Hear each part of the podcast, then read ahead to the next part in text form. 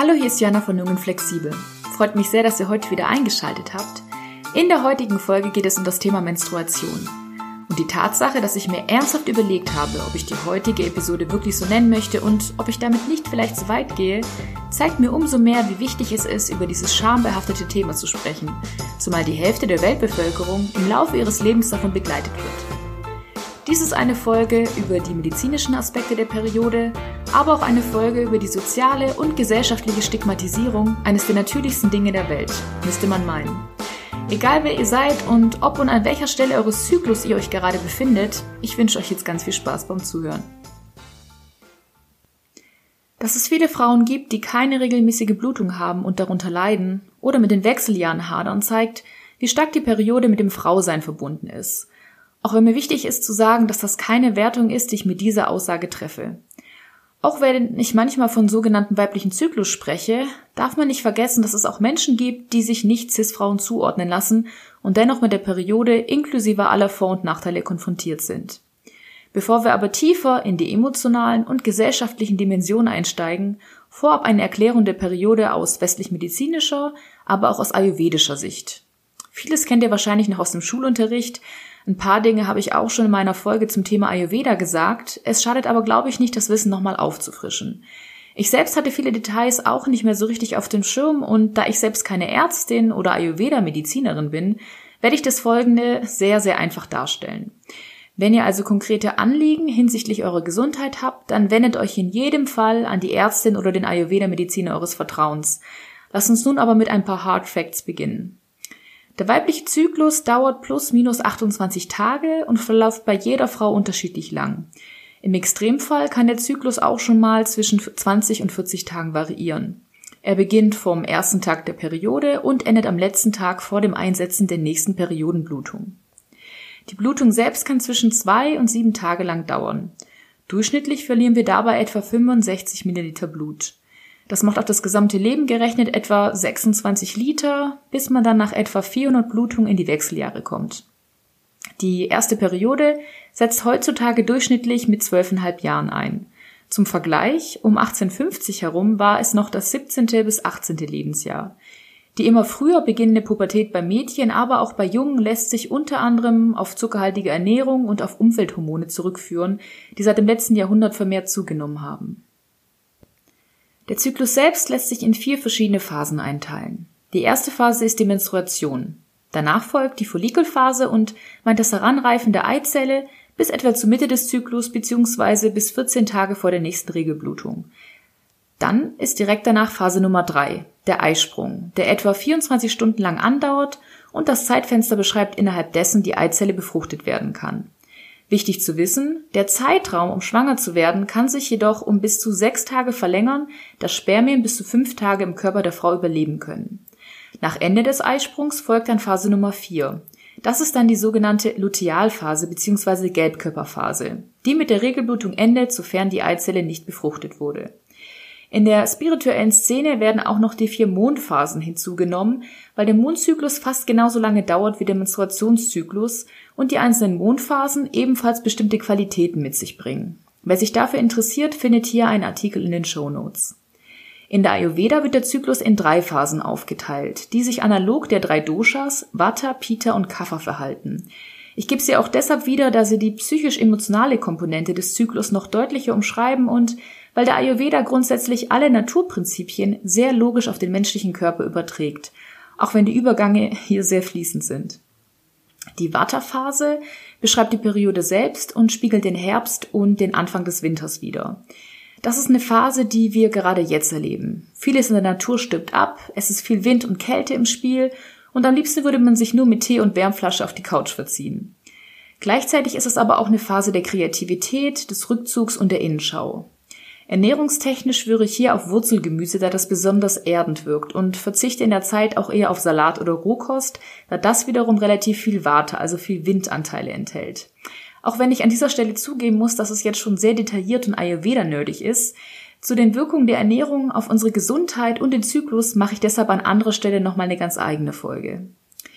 Dann folgt die Kafferphase und das beschreibt das Ende des Winters und den Beginn des Frühlings. Das heißt, man ist langsam wieder motiviert, neue Dinge in Gang zu bringen. Man hat das Bedürfnis zu planen und etwas Ordnung zu schaffen. Vielleicht kennt ihr dieses Gefühl auch, wenn euch das Bedürfnis nach einem Frühjahrsputz ereilt, ihr Pläne für den Sommerurlaub schmieden möchtet oder bereits erste Samen auf eurem Balkon seht. Die dritte Phase ist die Pitta-Phase. Und das ist dann die Zeit rund um den Eisprung und ist eindeutig mit dem Sommer zu vergleichen. Man hat doppelt so viel Energie, könnte Bäume ausreißen, ist in Flirtlaune und biologisch gesehen sowieso in der fruchtbaren Phase. Studien zeigen, dass man rund um den Eisprung attraktiver auf das andere Geschlecht wirkt.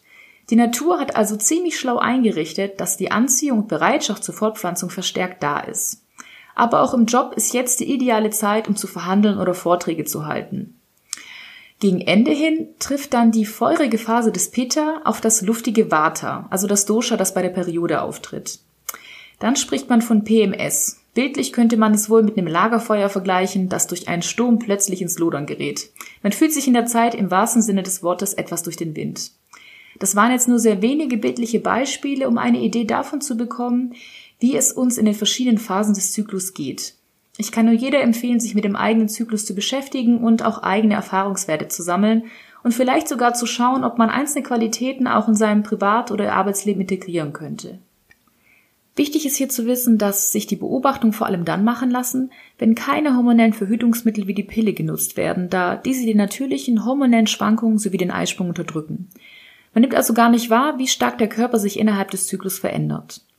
Auch wenn die Pille in den 1960er Jahren als Befreiung für die Frau galt, wird sie mittlerweile sehr viel kritischer beäugt.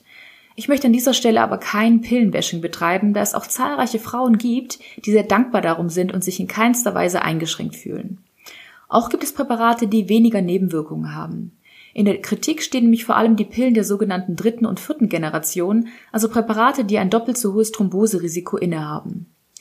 Dennoch stört mich bei dem Thema Pille, dass sie gerade jungen Frauen, die noch nicht vollständig ausgewachsen sind, eben nicht für Verhütungszwecke, sondern für eine vermeintlich schönere Haut verschrieben werden. Ganz ohne, dass sich die Frauen darüber bewusst sind, dass es sich um ein Medikament handelt, das sie über, über Jahre einnehmen. Über die Nebenwirkungen wurde ich als Jugendliche zum Beispiel zu keinem Zeitpunkt aufgeklärt. Bemerkenswert ist auch hier, dass die Forschung an der Pille für den Mann eingestellt wurden, da die Nebenwirkungen zu stark gewesen seien. Dabei sind es exakt dieselben, die bei Frauen in Kauf genommen werden. Auch führen die Hormone, die teilweise wieder ausgeschieden werden, zu einem höheren Östrogenspiegel im Grundwasser, was sich wiederum negativ auf das Ökosystem auswirkt. Und die meisten Frauen, die erst nach 10 oder 15 Jahren die Pille absetzen, merken erst ab diesem Moment, wie ihr eigener Körper eigentlich so tickt. Oder bekommen ihre Tage überhaupt erst wieder nach dem Absetzen der Pille, da es Präparate gibt, die die Blutung vollständig unterdrücken. Viele empfinden das als Erleichterung und sehr praktisch, aber wenn man bedenkt, dass eine Regelblutung auch ein körperlicher und emotionaler Reinigungsprozess ist und sie uns auch etwas darüber aussagen kann, wie es uns eigentlich wirklich geht, finde ich es schon schade, wie vielen Frauen diese Erkenntnisse eigentlich entgehen. Vielleicht bin ich hier auch sehr in meiner Yoga-Bubble gefangen, wenn ich immer vom Zusammenspiel von Körper, Geist und Seele spreche oder vom Kontakt mit dem eigenen Körper. Aber ich finde es dennoch sehr bedenklich, dass etwas so Natürliches wie die Periode ein solch negatives Image hat. Viele sehen sie einfach nur als schmerzhaft und nervig an und das kommt sowohl für Männer als auch von Frauen. Dabei kann gerade die Zeit der Periode etwas sehr Positives sein, denn eine Regelblutung bedeutet auch ein Rückzug ins Innere, der in unserer schnelllebigen Welt nur noch sehr selten erlaubt ist. Auch wenn ich die Frauen, die zum Beispiel unter starken Regelschmerzen oder gar oder Endometriose leiden, diesen Schmerz nicht absprechen möchte. I feel you. Gerade von Endometriose sind circa 10 bis 15 Prozent aller Frauen betroffen. Neben unerträglichen Schmerzen kann beispielsweise auch Unfruchtbarkeit eine Folge davon sein. Eine Diagnose dauert hier im Durchschnitt fast zehn Jahre, was aus meiner Sicht auch zeigt, wie sehr wir Frauen immer noch dazu angehalten sind, Schmerzen einfach auszuhalten und von den ganzen Fachärztinnen und Fachärzten nur selten ernst genommen werden. Auch hier nochmal der Appell an alle Verantwortlichen, sich in der Forschung auch auf Frauenleiden zu konzentrieren und diese nicht länger in Kauf zu nehmen. Lasst uns nun aber auch zu der gesellschaftlichen Dimension des Themas Periode kommen. Wahrscheinlich stand jede Frau, die diesen Podcast hört, schon einmal in einer sehr langen Toilettenschlange. Oder war überfordert davon, während ihrer Periode ein Dixie-Klo benutzen zu müssen. Böse Zungen würden behaupten, dass das von Männern konstruiert wurde, die nicht verstehen, dass wir Frauen einen geschützten Raum und fließend Wasser und Seife brauchen. Wir können nicht einfach an den Zaun pinkeln und dort unseren Tampon wechseln. Dass einem manchmal aber die Nutzung einer öffentlichen Toilette verweigert wird oder man noch Geld dafür zahlen muss, ist in dem Kontext der Gleichbehandlung ziemlich problematisch, auch wenn ich selbstverständlich verstehe, dass Reinigungs- oder Abwasserkosten gegengerechnet werden müssen. Dennoch, liebe SanitärherstellerInnen und andere Zuständige, bitte ändert das Verhältnis der Frauen- und Männertoiletten und stellt fließend Wasser und Seife und oder Tampons oder Binden zur Verfügung. Vielen Dank. In der westlichen Welt können wir darüber vielleicht noch lachen und uns kurzzeitig mit Desinfektionsgel behelfen oder innerhalb weniger hundert Meter eine andere Möglichkeit finden. In ärmeren Staaten jedoch nehmen Frauen während ihrer Regelblutung nicht mehr im Unterricht teil, einfach weil ihnen schlicht und einfach die hygienischen Rahmenbedingungen fehlen. Eine fatale Entwicklung, wenn man bedenkt, dass es vor allem die Bildung ist, die Menschen aus der Armut befreien kann. An dieser Stelle eine kleine Empfehlung zur Oscar-prämierten Kurzdoku mit dem Titel Stigma Monatsblutung, die ihr auch in den Shownotes findet. In dem Film werden indische Frauen begleitet, die in ihrem Dorf die Möglichkeit bekommen, eigenständig Bitten zu produzieren und zu verkaufen. Was daran so weh tut, ist zum einen die unerträgliche Scham zu spüren, die von allen Beteiligten ausgeht, die zum Thema Menstruation befragt werden, aber auch die Unwissenheit darüber, die unter den Befragten vorherrscht, immer wenn es um das Thema Menstruation geht. Junge Männer sprechen von Krankheit, eine ältere Frau betitelt es als schlechtes Blut und dass nur Gott wisse, was es damit auf sich habe. Doch die Scham findet nicht nur im Ausland statt, sondern auch in unseren Kreisen. Ein Quarks-Beitrag lässt sechs Frauen und sechs Männer miteinander in einen Dialog treten, um Vorurteile und Unwissenheit abzubauen. Der Großteil der TeilnehmerInnen ist sichtlich peinlich berührt und merkt dann aber, dass der Austausch darüber dann doch halb so wild ist. In dem Beitrag werden auch Mythen, die sich seit jeher in der Geschichte um das Thema Menstruation ranken, gezeigt. Zum Beispiel gab man menstruierenden Frauen die Schuld an schlechten Ernten oder anderen Unglücken, die das Land ereilten. Ein Mythos unserer Zeit lautet zum Beispiel, dass Haie das Periodenblut riechen würden. Dem ist jedoch nicht so. In einzelnen Staaten wie zum Beispiel Nepal werden Frauen in der Zeit aus der Gemeinschaft ausgeschlossen und wie Aussätzige behandelt. Doch auch vor der Religion machen Vorurteile über die Menstruation keinen Halt. Im Hinduismus, Islam und dem Judentum dürfen die Frauen während ihrer Blutung keine Gotteshäuser betreten. Auch Sex ist in der Zeit tabu. Doch wie zeigt sich diese Unterdrückung sonst noch? Eine Doppelmoral, die uns Frauen immer noch entgegengebracht wird, zeigt sich zum Beispiel darin, dass nicht nur Nippel stillender Mütter, sondern auch Menstruationsblut in den sozialen Medien zensiert wird. Frau darf zwar immer noch als glattpolierte Sexgöttin gezeigt werden, die Mutterrolle, Auszüge einer Geburt oder Menstruationsblut hingegen, die mindestens genauso zur Frau gehören, fallen dann unter die Zensur. Manche würden jetzt vielleicht sagen, dass das sehr übertrieben sei, aber auch möchte ich hier den Blick schulen, welche Dimension eine solche Darstellung bzw. Zensur aufweist und dass damit auch eine Form der Unterdrückung verbunden ist. Der Begriff PMS, also die Abkürzung für prämenstruelles Syndrom, ist ebenfalls ein solches Beispiel der Stigmatisierung. Dass ein natürlicher Zustand als Syndrom bezeichnet wird, stammt vielleicht noch aus der Zeit des 19. Jahrhunderts, als Frauen mit der Krankheit Hysterie abgestempelt und weggesperrt wurden.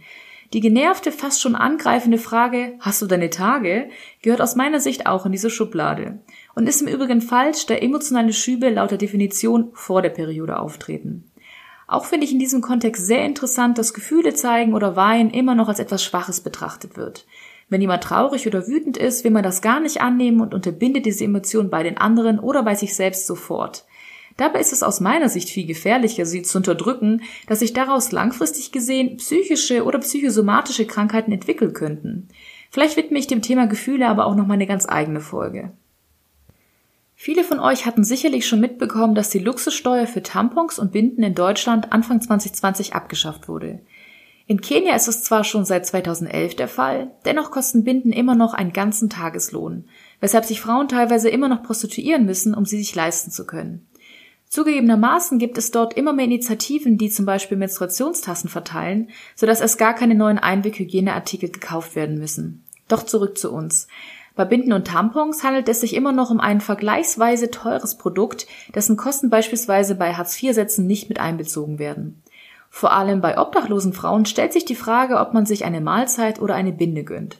Auch wenn es jetzt vielleicht ein Extrembeispiel ist, auf das ich erst dank des Podcasts Feuer und Brot gestoßen bin, passt es doch ganz gut in das Bild, dass vermeintlich weibliche Artikel oder Dienstleistungen immer teurer sind und dass Frauen nur aufgrund ihrer Biologie einen finanziellen Nachteil haben. Vielleicht ist es euch auch schon beim Friseurbesuch oder beim Kauf eines Rasierers aufgefallen. Man vermutet hier schon fast die Faustregel, dass ein Produkt immer dann besonders teuer ist, sobald es in Pink angeboten wird. Und in der Werbung wird Periodenblut blau statt rot angezeigt. Warum eigentlich? Warum wird Periodenblut als unhygienisch befunden? Dabei ist es auch nur ein Sekret, wie es beispielsweise Nasensekret oder Ohrenschmalz sind. Aber ja, wir alle wissen, Sex sells und die Realität möchte man in der Werbung nur selten zeigen. Auch wenn man sich hier die Frage stellen müsste, warum Menstruation dadurch mit mangelnder Attraktivität gleichgesetzt wird. Ein weiteres Werbeversprechen lautet, sich frei bewegen zu können und jederzeit leistungsstark zu sein. Doch muss man das überhaupt?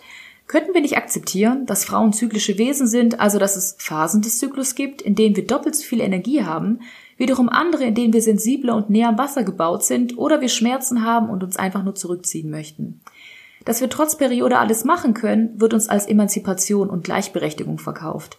Gleichzeitig könnten wir doch aber auch die Unterschiedlichkeiten der Geschlechter anerkennen und uns gegenseitig annehmen und unterstützen. Unterschiede werden nämlich immer erst dann zum Problem, wenn wir ihnen eine Wertigkeit zuschreiben.